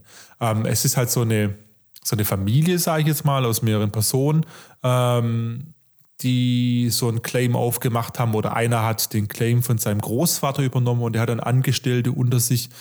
Es ist unterschiedlich. Eigentlich ist es schon ein Unternehmen, ähm, das Angestellte hat, aber es ist oftmals halt auch ein Familienunternehmen. Ah, okay. Wenn es so mehrere Teams gewesen wären, dann wäre es ja auch schwierig gewesen mit der Farbe, weil jeder wollte ja Team Gold sein dann wahrscheinlich. Dann will ja keiner mehr rot und blau. ja, natürlich. Ziemlich unpopulär, würde ich sagen. Ist das dann auch so eine Serie, wo man so mit den einzelnen Charakteren mitfühlt? Also wenn du es jetzt mit GZSZ vergleichst, also hat man dann auch so ja, irgendwie absolut. eine Passion für einen, wo man sich denkt, oh, ich hoffe, der findet jetzt noch was oder nein, hoffentlich macht der nicht wieder einen Fehler? Aber den hasse ich richtig. Ja, richtig. So ein bisschen, kann man da so mitfiebern und findet man einfach manche kacke und manche findet man super? Absolut, genau darauf ist es ausgelegt. Es gibt den, äh, eigentlich weiß gerade nicht, mit Vornamen heißt, heißt Schnabel mit Nachnamen und der hat eben, Der ist wirklich Schnabel. Ja. Mit Nachnamen oder mit Vornamen? Und ähm, ich weiß den Vornamen gerade nicht. Ähm, und der hat eben den Claim von seinem Großvater übernommen, der den Claim nicht mehr ähm, führen kann. Und während der Zeit erkrankt natürlich sein Großvater auch mal. Ähm, und dann muss er mehrere Meilen zu seinem Großvater fahren. Der Claim liegt in der Zeit halt nicht brach, aber ist halt ohne die Führung durch ihn und es wird halt die Dramatik aufgebaut. Und natürlich ist im Vorfeld auch diese Geschichte mit dem Großvater erzählt worden und du baust eine emotionale Bindung zu ihm auf. Und dann gibt es aber auch den anderen, der eben so ein bisschen professioneller wirkt und der eher so das Gefühl dir gibt, dass er auf seine Mitarbeiter keinen Wert legt, ähm, mhm. der eben so mehr den, ja, den Nutzen in den Mitarbeitern sieht und nicht eben so diesen Familienbetrieb hast. Und natürlich entwickelst du dann so ein bisschen einen Hass dem gegenüber, weil der andere eben so eher den familiären Betrieb hat und du siehst, dass es halt auch anders irgendwie sein könnte oder geht, keine Ahnung. Ähm, aber die Serie ist total darauf ausgerichtet und ich glaube, das hat uns damals auch so ein bisschen ähm, an diesen 24-Free-Marathon über Weihnachten hinweg gebunden, an diese Serie. Wo kann ich mir das angucken? Ich bin mir nicht sicher, ob das, äh, also ich schaue schon eine Weile kein Privatfernsehen mehr, deswegen kann ich es nicht sagen. ähm, okay. ob es noch mhm. aktuell auf, auf D-Max läuft, aber ähm, es gab damals auf jeden Fall auch eine Bibliothek bei D-Max, wo man sich die Folgen anschauen können hat. Ist jetzt schon eine Weile wieder her, dass ich es auch gesehen habe. Es könnte sein, dass die noch auf D-Max verfügbar sind und man sie dort in der hm. Bibliothek runterladen kann. Gut zu wissen. Ja, Franzi, was weckt denn bei dir so das Goldfieber zu Weihnachten? Das Goldfieber zu Weihnachten, ähm, das weckt tatsächlich mein Goldschatz Tom Hardy. Also bestimmt hat man den roten Faden bei meinen Filmen jetzt schon erkannt. Ähm, in dem Fall hat es aber tatsächlich nicht nur was mit dem Hauptdarsteller zu tun, ähm, sondern ich habe mir diesen Film aufgrund einer Empfehlung eines Kumpels angeschaut. Der ist 2018 irgendwann Ende des Jahres, Oktober, November, glaube ich, in die Kinos gekommen.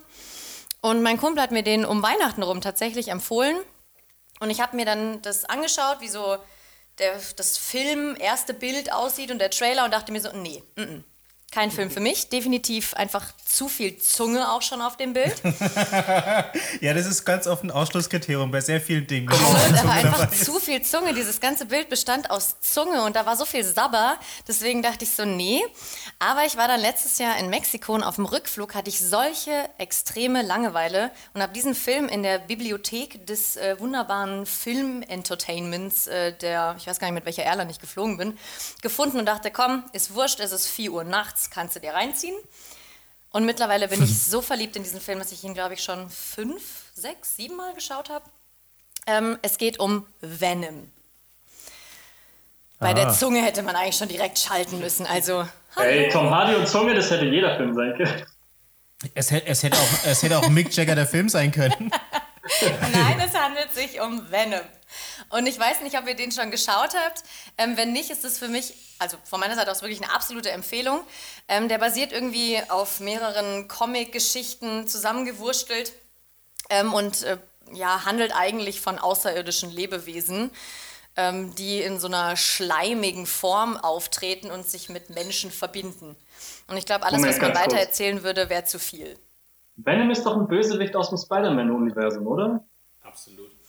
Ja, aber in diesem Fall ist es nicht der Bösewicht, sondern tatsächlich der Gute. Ah, Und es okay. hat auch tatsächlich nichts mit Spider-Man zu tun, obwohl der Name das vermuten lassen könnte.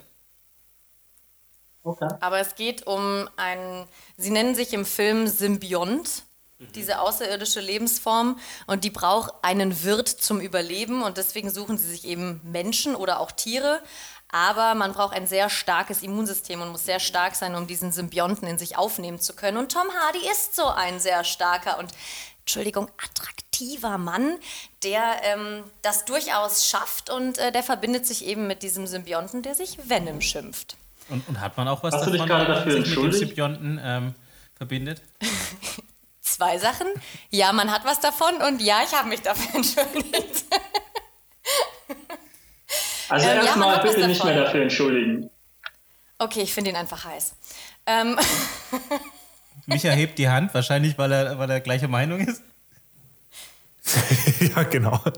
Das ist okay. Das darf man ruhig zugeben. ähm, nein, zu deiner Frage. Ja, man hat was davon. Man ist unmenschlich stark. Ähm, man kann auf einmal beispielsweise eine Eisenfaust aus seiner normalen Faust machen. Man ist riesig. Man kann auch Menschen die Köpfe abbeißen. Also man hat auf einmal ganz besondere Fähigkeiten. Also alles, was man sonst auch gerne machen würde. Menschen die Köpfe abbeißen. Ja, aber genau, also will man jetzt vielleicht nicht unbedingt machen. Ähm, und Tom Hardy verbietet das äh, dann seinem inneren Symbionten auch. Also er heißt in diesem Film übrigens Eddie Brooke, also das ist die Hauptdar der Hauptdarsteller in dem Film. Ähm, und Eddie verbietet Venom, Menschenköpfe abzubeißen. Er sagt ganz klar, nur die ganz, ganz, ganz Bösen, und das sind wirklich die allerwenigsten, nur denen dürfen wir im äußersten Notfall den Kopf abbeißen. Aber lustig, Aber er findet es nicht geil. So heißt, er, so heißt er tatsächlich auch bei Spider-Man. Also es ist wahrscheinlich trotzdem derselbe Charakter. Das kann gut sein, aber in dem Film werden keinerlei Parallelen gezogen.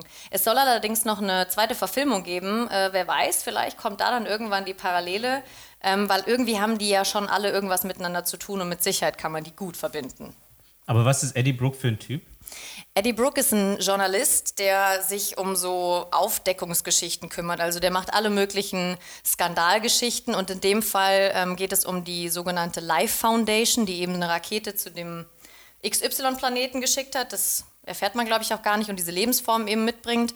Und Draken, äh, Drake Carlton, Carlton Drake so rum, ähm, ist irgendwie der Gründer von der Life Foundation und den soll er interviewen.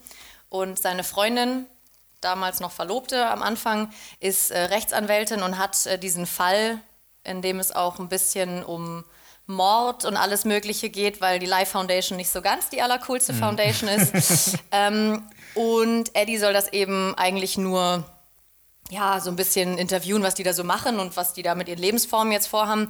Und er fragt aber eben nach diesen Morden und nach den Anschuldigungen und äh, ja, daraufhin ähm, entzweien sich die beiden dann auch und finden erst ganz zum Schluss wieder zueinander. Deswegen ist es auch so eine kleine Liebesgeschichte. Also es ist tatsächlich auch ein sehr romantischer Film, wenn man das ganze Gemetzel in der Zwischenzeit ausblendet. Warum mache ich eigentlich die brutalsten Filme hier? Ich, ich, weiß es nicht, vielleicht weil du kein Herz hast. nein, nein, überhaupt gar nein, nicht. Ich schaue auch nur Filme, die ein Happy End am Ende haben. Wir machen dir auch nur hier schöne Empfehlungen auf jeden Fall. Es ist kein Familienfilm, aber es ist definitiv ein toller Film. Ja, aber es geht ja hauptsächlich um Tom Hardy, oder? Also. Jein, aber der ist so, ja die Hälfte des Films ist er ja nicht wirklich zu sehen. Also er ist quasi in dieser Gestalt von Venom und Venom ist jetzt nicht unbedingt so sexy. Also er das sieht halt aus wie auf dem Cover. Frage gewesen. Ah.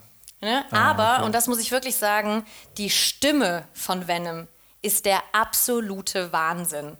Also diesen Film könnte man sich tatsächlich auch ohne Bild angucken und einfach nur zuhören, weil die Stimme, die geht echt durch Mark und Bein. Wie muss ich mir diese Stimme vorstellen? So wie bei unserem Podcast, oder? Ja, genau so. So richtig, die zieht sich so durch. Die die willst du immer wieder hören. Du hast immer wieder Bock drauf, diese Stimme zu hören.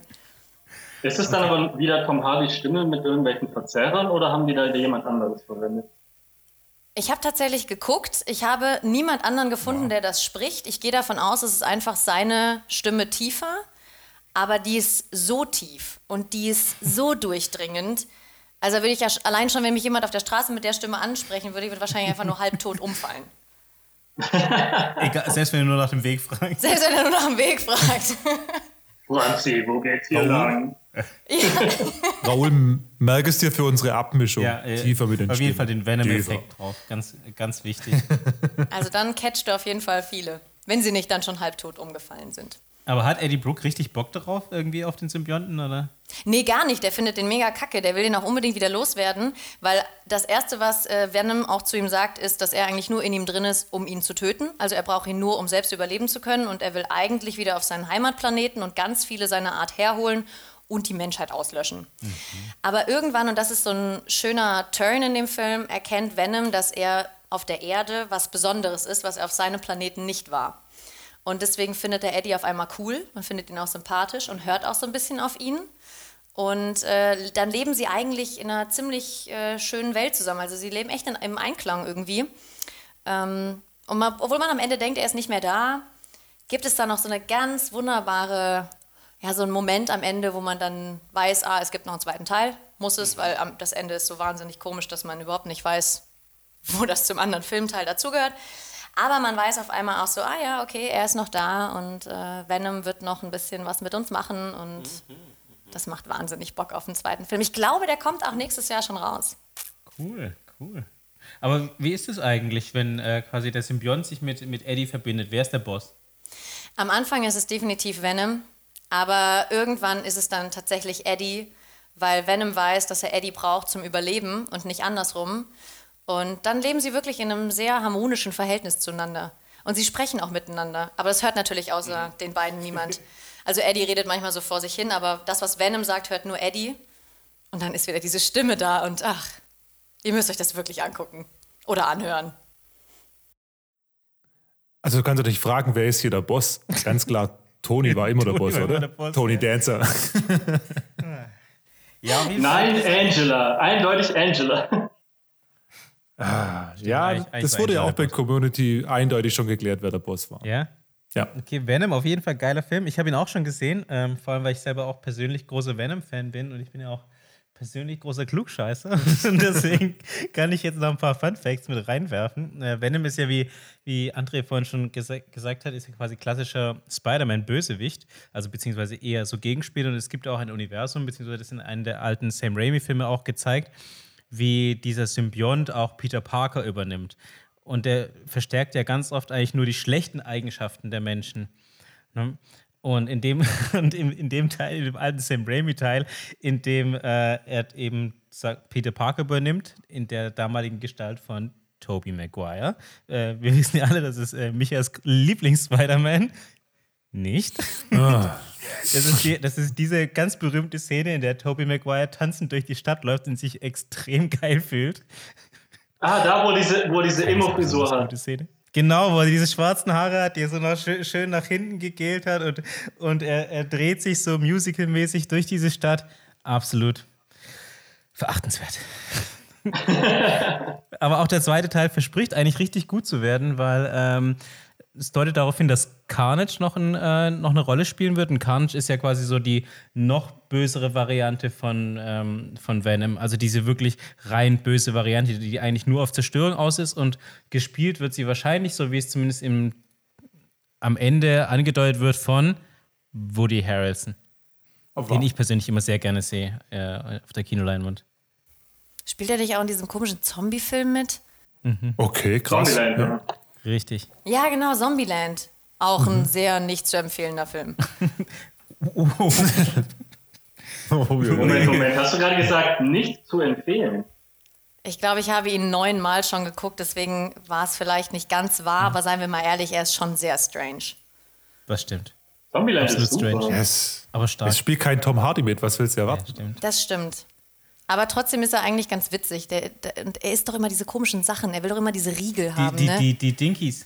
Nee, wie heißen die? Äh, Twinkies. Twinkies. Twinkies, Twinkies richtig. Ja. Er ist schon auch da ein bisschen verrückt. Sehr verrückt, sehr verrückt. Aber das, ich finde, Woody Harrison hat immer so eine, ich weiß nicht, er, er spielt irgendwie gut, das gefällt mir gut. Und äh, gut, klar ist Jesse Eisenberg ist natürlich nicht äh, Tom Hardy. Nee, aber das muss ja auch gar nicht. Also, das darf jetzt auch nicht so rüberkommen, als würde ich nur Filme gucken, wo, ja, doch viele. Ich nehme meine Aussage zurück. Mad Max. Gut, dafür oh ist mein Gott, Mad. Max. da fängt sie wieder Und stopp. Jetzt wird meine Zunge auch so lang.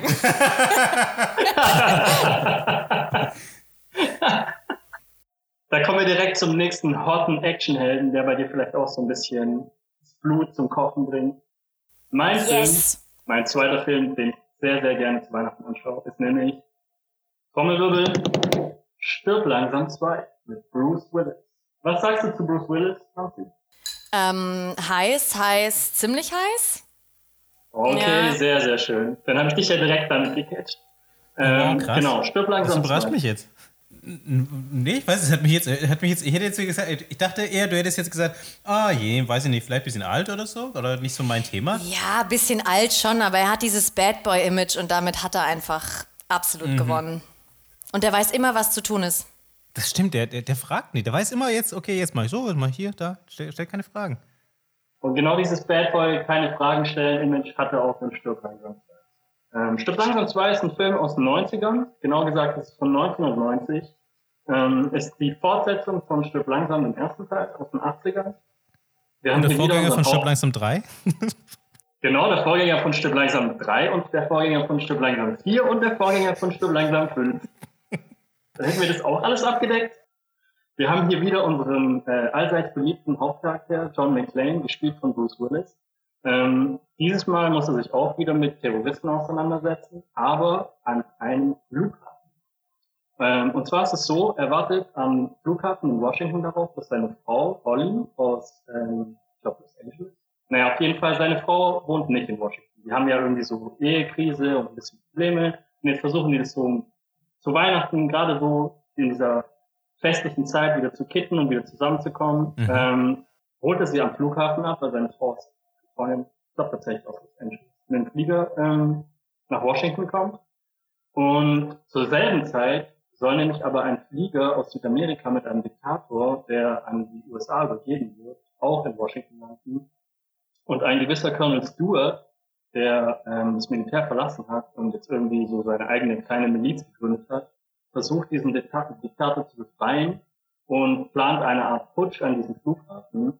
Und es führt dazu, dass der ähm, sich da so einmistet mit seiner kleinen Miliz und die übernehmen den ganzen Flughafen, stellen den Strom ab und der Tower kann sich nicht mehr mit den, Flug, äh, mit den Flugzeugen verbinden, die über diesen Flughafen kreisen und alle darauf warten, irgendwelche Signale zu Und dadurch entsteht halt so eine richtige Dramatik, weil halt die Menschen in der Luft gefangen sind und nicht landen können. Und teilweise geht halt den Fliegern der Treibstoff aus. Man weiß halt nicht, was man machen soll. Weil auch unten am Flughafen die ganzen Lichter aus sind. Das heißt, sie können nicht landen.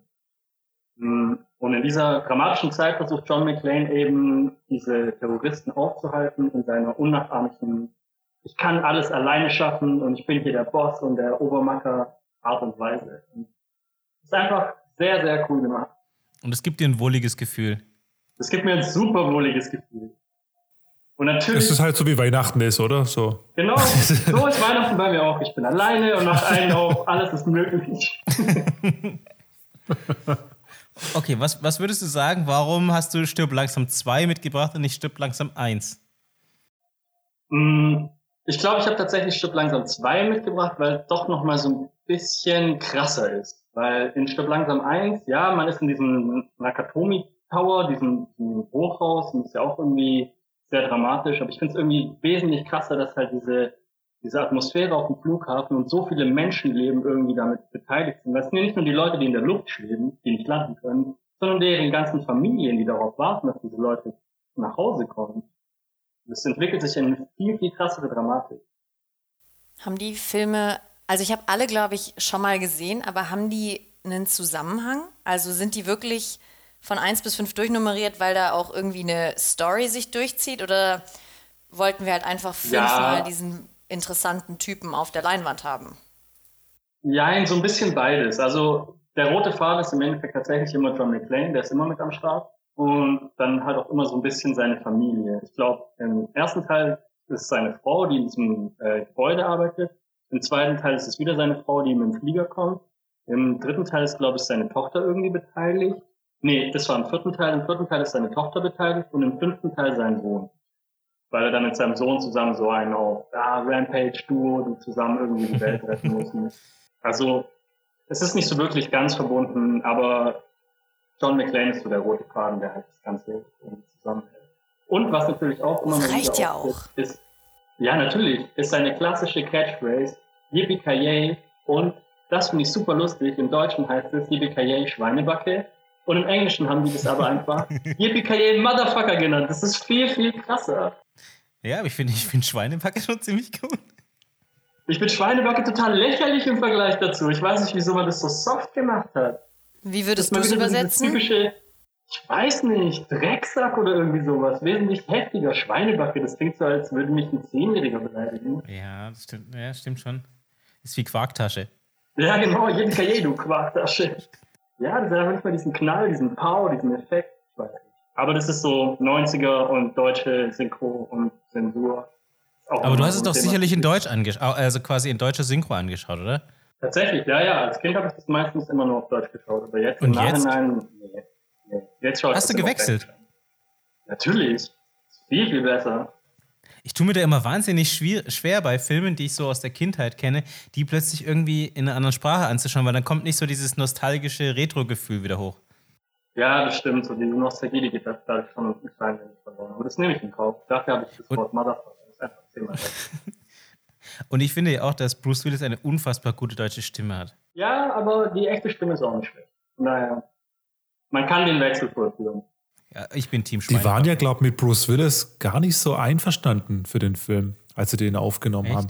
Wenn ich mich noch richtig erinnere, ich habe mal so eine Doku auf Netflix gesehen, ähm, wo es um verschiedene Filme ging, wie die eben entstanden sind. Und da ging es auch ähm, unter anderem um Stirb langsam. Und Bruce Willis war, wurde dann damals für, diese, für diesen Film vorgeschlagen, aber er hat davor hauptsächlich in Serien mitgespielt. Ich glaube, ähm, in der Serie Moonlightning, ähm, ich kenne sie nicht mhm. genau, ich habe es gerade mal ganz kurz nachgeschaut, hat er die Hauptrolle eben damals gespielt und er war halt ein klassischer ja, Seriendarsteller und kein Filmdarsteller. Mhm. Und deswegen waren sie nicht so einverstanden damit, dass er jetzt diese Hauptrolle in, äh, Hauptrolle in Stirb langsam eben ähm, übernimmt. Ähm, hat sich dann aber am Schluss sogar bewährt.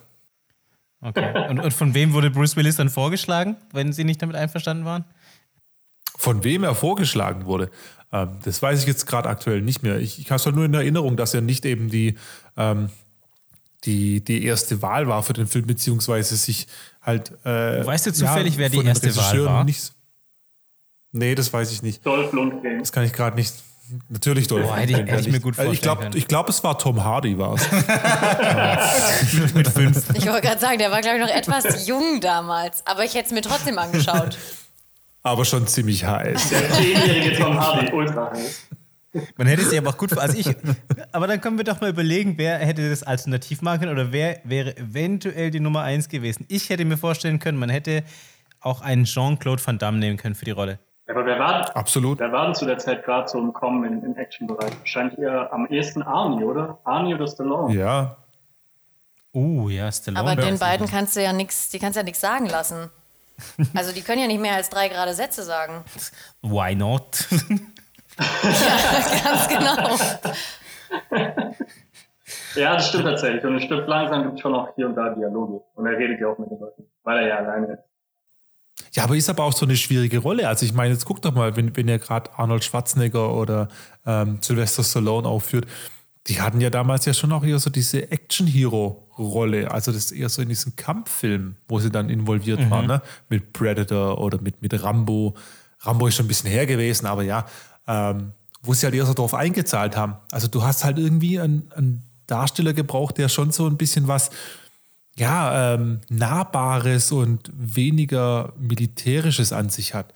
Und vielleicht war er dann eben von dieser Serie her einfach der perfekte Übertrag, weil er war ja schon bekannt durch diese Serie. Ne? Es gab ja schon diesen, ich glaube, er hat da in der Serie auch so ein bisschen einen Frauenheld gespielt. Ich kann es nicht hundertprozentig bezeugen gerade. Ähm, aber er hat einfach schon so diesen, ähm, ja, diesen eher nahbaren, familiären, weil er ja dann ja auch eben seine Familie oder seine Frau retten möchte, diesen Touch eben gehabt. Und es ist ja auch so ein bisschen so das Thema des Films, weil wir haben ja eigentlich hier einen ganz normalen Polizist, der ist ja nur Kopf, der hat ja nicht irgendwie eine besondere Ausbildung oder so, der ist nicht nur mit den Special Forces oder sonst irgendwas. Und es soll ja so ein bisschen dieses, ja, dieses, der Normalo, der irgendwie so über sich hinauswächst, zeigen.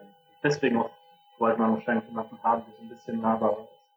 Ich habe ich, ich hab tatsächlich ein bisschen Trivia. Ich habe mal kurz Dr. Google gefragt. Ähm, und ähm, tatsächlich war ähm, Bruce Willis nur die sechste Wahl. Ursprünglich wollte der Regisseur Ah. nämlich die Fortsetzung zu Phantomkommando drehen. Mit Arnold Schwarzenegger. Wollte gerade sagen, hört sich nach Arnold Schwarzenegger an.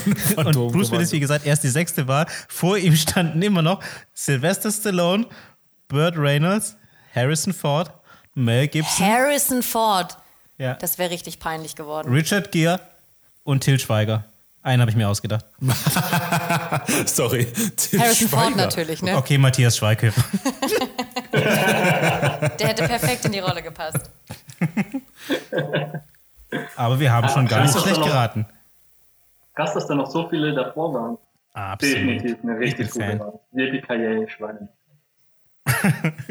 Apropos Schweinebacken. Raoul, möchtest du nicht deinen Film erzählen? Oh ja, ich kann tatsächlich jetzt ein bisschen was Schweinebackisches erzählen. Backiges? I don't know. Ist auch egal. Spitzbübisch, Schweinebackisch. Leg mal los. Kann ich, kann ich machen, kein Problem. Ich habe hier noch eine kleine, eine kleine Trash-Perle mit. Also die ist ganz, ganz unten aus der Mülltonne, habe ich die rausgezogen. Und zwar äh, habe ich dabei Bad Santa mit dem fantastischen Billy Bob Thornton. Den meisten wahrscheinlich nur bekannt als, äh, ein, als Ex-Ehemann von Angelina Jolie. Naja, immerhin hat er mit einer Sache Schlagzeile gemacht. Ja, eben. Der, der, der, Ja, aber er war auch wirklich gut in Fargo, muss man auch sagen. Also ich, ich liebe ihn wirklich von, von der Serie Fargo her. Sehr gut. Ich finde auch, richtig guter Schauspieler. Ich meine, natürlich spielt er eine gewisse Art von Rolle meistens. Das ist dieser abgehaftete Typ irgendwie. Und, aber das macht er extrem gut. Das kauft man ihm auch ab und das macht er auch hier in Bad Santa. In Bad Santa ist die, äh, die Prämisse ist ja, da geht es darum, also es ist, ich sage mal, kein Familienfilm, würde ich mir jetzt nicht mit der Familie anschauen, nicht mit dem kleinen Neffen, würde ich auch nicht machen. Keine Ahnung, mit, äh, also, ich weiß nicht, vielleicht schaut man es alleine. Oder einfach gar nicht. Aber irgendwie ist es ein wahnsinnig unterhaltsamer Film. Ähm, es geht darum, dass Billy Bob Thornton eben diesen abgehafteten Santa spielt. Und oft ist es in Amerika ist es ja so, dass in den Kaufhäusern gibt es ja immer jemand, der diesen, äh, diesen Santa Claus spielt. Also quasi so eine Art Schauspieler, der sich dann da hinsetzt und dann kommen die ganzen Kinder, können sich was wünschen und so. Und es sind ja meistens jetzt nicht die geilsten Typen, die diese Jobs annehmen. In dem Fall ganz genauso. Billy Bob Thornton, ähm, Alkoholiker, keine Ahnung, immer nur am Fluchen, am Rauchen und was weiß ich was, am, ähm, keine Ahnung, an, an Rausch ausschlafen und sowas, so sich extrem immer daneben benehmen. Ähm, übernimmt eben diese Santa-Jobs auf der einen Seite, auf der anderen Seite übernimmt er diese Santa-Jobs aber eben auch nur, um dann mit seinem Kollegen, also mit seinem besten Freund irgendwie danach auch das Kaufhaus direkt auszunehmen. Ne? Und das ist eben, hm. das macht er gemeinsam mit, mit, äh, mit, äh, mit seinem Komplizen, der spielt dann meistens auch eben, der macht dann in dem Kaufhaus auch immer den Elf und dann räumen die das aus. Und es ist wirklich so, ich glaube so, man könnte diesen Plot zusammenfassen als diese, als einer dieser Archetypen von Geschichten ist ja so, man hat so diesen grimmigen alten Mann, der sich mit einem kleinen äh, Kind irgendwann anfreundet. Und so funktioniert es hier auch so auch, ähnlich. Also es wird irgendwann wird ein kleiner Junge eingeführt, der ähm, irgendwann zu Billy Bob Thornton kommt und ihm erstmal hier seinen Kakao über, so, über die komplette Santa-Kutte irgendwie drüber spuckt und so. Und er hasst ihn einfach erstmal direkt ohne Ende. Aber die treffen sich immer wieder, werden natürlich im Laufe des Film, Films dann auch echt, echt gute Freunde und dann wird es auch. Also ich finde das Interessante ist, dass dieser, dass dieser Film irgendwann schwenkt das so ein bisschen. Am Anfang ist das so die klassische Dramedy, also man sieht so ein paar Sachen, die echt auch so ein bisschen drüber sind, die sind ein bisschen eklig, er ist immer am Trinken, benimmt sich immer daneben und plötzlich wird es so eine weiche, herzerweichende Geschichte auch ein bisschen, wenn er anfängt, eine Beziehung mit dem Jungen sozusagen aufzubauen. Dann passieren noch ein paar Sachen nebenher, aber aber die Grundstory ist jetzt am Ende des Tages auch nicht so wichtig, sondern es geht eher um die Charakterentwicklung, die da dahinter steckt. Ist das so ein bisschen der Grinch? Ja, es ist tatsächlich, glaube ich, auch so ein bisschen der Grinch. Kann ich, kann ich mir schon gut vorstellen. Hat er danach Bock auf Weihnachten oder ist Weihnachten eigentlich gar nicht so ist nicht so der Teil der Geschichte, der wichtig ist. Nee, nee, also es ist jetzt nicht, Weihnachten ist jetzt nicht direkt so ein wahnsinnig wichtiger Teil dieser Geschichte, aber es dreht sich natürlich immer alles um Weihnachten, weil, weil äh, Billy Bob Thornton natürlich das ganze Jahr kein Geld verdient, weil äh, als Trinker verdient man nicht so viel Geld meistens, sondern und die, den einzigen Job, den er quasi einmal im Jahr hat, ist eben, sich als Santa zu verkleiden, in das, in das Kaufhaus einzuschleusen und dann den, äh, den Safe auszuräumen, gemeinsam mit seinem Komplizen. Das ist der Job, den er jedes Jahr hat. Alles andere, da wird nur rumgeslackt. Und der Junge bringt ihn natürlich jetzt von der schiefen Bahn auf die gute Bahn, oder? Selbstverständlich. Vielleicht. Vermutlich. Wer weiß. Also zumindest darüber nachzudenken. Das ist genau andersrum. Er bringt den Jungen auf die schiefe Bahn. Geiler Film. Spielt da nicht auch diese äh, die Darstellerin, die Mutter aus Gilmore Girls mit? Die ist doch da sein Love Interest, oder? Uh, das ist jetzt eine, eine richtig gute Frage. Wenn ich wüsste, wie sie heißt, könnte ich dir das sagen. Aus Gilmore Girls, das heißt, du hast die Serie geschaut? Ja. Nein, habe ich nicht. Was soll das jetzt? Natürlich. du hast es mal gehört, dass das so ist, ne? Ja, ja, genau, genau. Aber habt ihr den Film tatsächlich schon mal gesehen? Sagt er euch ja. was? Ja, ja? ich habe den gesehen und ich fand ihn richtig gut, weil er so schmuddelig war. Ja, der ist richtig, richtig schmuddelig. Weißt du, der, der, ist wie so ein altes Heftchen, was man, was man gerne, was man irgendwie mag, aber irgendwie ist es einfach peinlich, aber es, man ist auch gut unterhalten. Man ist gut unterhalten. Es klebt ein bisschen, die Seiten so, aber Content ist Irgendwie gut. ist es ein Weihnachtsfilm, aber irgendwie ist es auch das Gegenteil von einem Weihnachten. Ich bin froh, dass du ganz am Anfang gesagt hast, man sollte ihn nicht mit der Familie anschauen, weil Auf ansonsten würde ich mir jetzt echt viele Fragen stellen. Nein, es ist auch wirklich nicht der Film, den ich mir jedes Jahr zu Weihnachten anschaue, sondern ich habe ihn irgendwann mal gleich mit einem Freund zusammen angeschaut, der ihn angeschleppt hat und gesagt, den, den Film müssen wir sehen. Absolute Trashperle. Und da hat er recht. Absolute Trashperle. Und irgendwie auch eine schöne Story, die sich da entwickelt. Gibt es auch Bad Center 1? Es gibt auch Bad Center 2. Also ich habe, das war jetzt tatsächlich nur Bad Center 1. Ah, und dann gibt es noch Bad Center 2. Und es gibt noch Bad Center 2. Genau. Aber das war's. Oder gibt es noch einen? Also ich habe den zweiten Teil auch noch gar nicht gesehen, den wollte ich mir jetzt die nächsten Tage nochmal vornehmen, um zu schauen, ob der mithalten kann mit dem ersten. Und ob ein Sequel geplant ist. I don't know. Möglich wäre es auf oh, jeden Fall. Ganz ehrlich, ob man sich bei solchen Filmen wirklich einen Gefallen tut, wenn man da so irgendwelche Sequels raussetzt. Genauso wie Kaufhauskopf. Kein Mensch braucht Kaufhauskopf 2. Hat jemand über Kaufhauskopf 1 gebraucht? Ja, danke, das wollte ich nämlich direkt hinterher sagen. Kein Mensch braucht auch Kaufhauskopf 1. Aber er ist doch so süß auf seinem kleinen Rollerchen. okay, Entschuldigung. Ich sehe schon, du bist kein Kaufhauskopf-Fan. Oder du bist einfach nee. nur kein Kevin James-Fan? Nee, Kevin James finde ich super. Ich habe King of Queens habe ich geliebt, aber Kaufhauskopf, Ja, aber bei Hitch, Hitch the Date Doctor war er auch gut. Ich glaube einfach nur Kevin James braucht, so leid es mir tut, er braucht, er ist einfach eine Nebenrolle. Er ist einfach der der immer irgendwie so die Nebenrolle spielt und er ist der, der immer irgendwie schlecht Du dasteht. meinst, er ist der geborene Sidekick? Er ist, ja, genau, er ist der geborene Sidekick oder er wurde halt dahin erzogen. Ich kann es nicht sagen. Also ich, wer war denn bei King of Queens? Wer war der, wer war der King? Who's the Boss bei King Arthur. of Queens? Arthur natürlich. Ganz klar. Limoneneis! Ganz genau. Ketchup. Es heißt Ketchup. Natürlich war es. Arthur. So. Inzwischen. Selbst da hatte Kevin, äh, wie hieß er nochmal hier nicht? nicht Kevin James Bacon. hatte nichts zu Äh, sagen. James. Kevin Bacon. Komm on, das hast du jetzt nur gesagt, weil er so dick ist. Boah. Es ist lecker. Bacon ist lecker. Ähm, ja, selbst da hat er gefühlt nur eine Nebenrolle gespielt. Schwierig. Ja, also ich glaube, wir haben uns jetzt, glaube ich, ein paar schöne Beispiele mitgebracht, die man, äh, wie man seinen Abend noch mit Filmen füllen kann. Die schöne, die schöne Weihnachtszeit. Man kann sie füllen, wie man möchte, mit herzerfüllenden ähm, Filmen, mit leicht schmuddeligen Filmen vielleicht oder Bad Santa.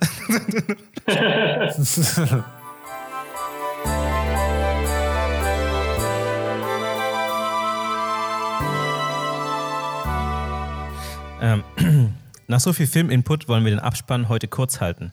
Deshalb hier nur noch ein kleiner Rausschmeißer für euch. Ist eine Überraschung, was? Überraschung? Wenn ich morgen früh aufwachen würde und mein Kopf wäre am Teppich festgenäht, wäre ich nicht mehr überrascht, als ich es jetzt bin. Auf jeden Fall könnt ihr, euch, könnt ihr euch auch schon auf nächste Woche freuen, denn da reden wir über ganz überraschende Rituale zur Weihnachtszeit. Mhm. Und kurz bevor, bevor jetzt gleich noch den, richtig, den richtigen rausschmeiße, möchte ich noch mal kurz fragen, Micha, was für ein Zitat war das eigentlich?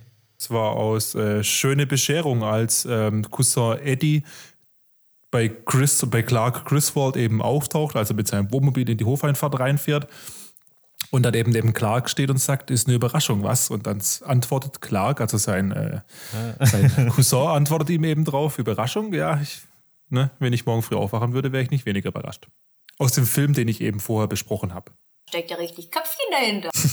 Am Ende natürlich noch die wichtigste Frage, wie ihr uns unterstützen könnt. Ähm, das könnt ihr natürlich super gerne machen und wir freuen uns da total. Und vor allem, indem ihr am besten auf Spotify oder auch auf Apple Podcast diesen Podcast abonniert und bewertet. Wir freuen uns auch, wenn ihr den Podcast an Freunde weiterempfehlt. Das funktioniert sowieso immer am besten. Feedback, Lob, Kritik oder Themenvorschläge könnt ihr ganz einfach an post at radio-amr.de senden. Nächste Woche wieder einschalten. Jeden Montag beim Streamer eures Vertrauens. Vielen, vielen Dank, Franzi, auch dass du uns in dieser Folge begleitet hast. Es hat mega viel Spaß gemacht mit dir. Ja, es war wirklich sehr, sehr cool. Und Vielen Dank. Sehr schön. sag mal, kennt ihr eigentlich schon den neuesten Trend auf Trend auf Instagram? Und zwar die, die neueste Holiday Challenge. Und zwar hat sie den, den Hashtag ähm, MyElf. Und im Prinzip geht es eigentlich nur darum, dass ähm, quasi kleinere Versionen von Menschen.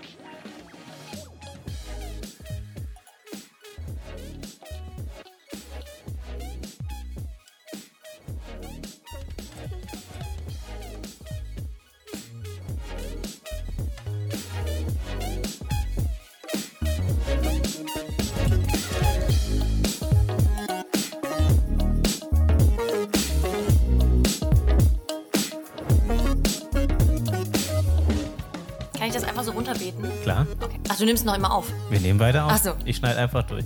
Super. Also du kannst auch, wenn du möchtest, ganz mit einleiten. Okay. Jetzt, jetzt. Okay. Radio AMR.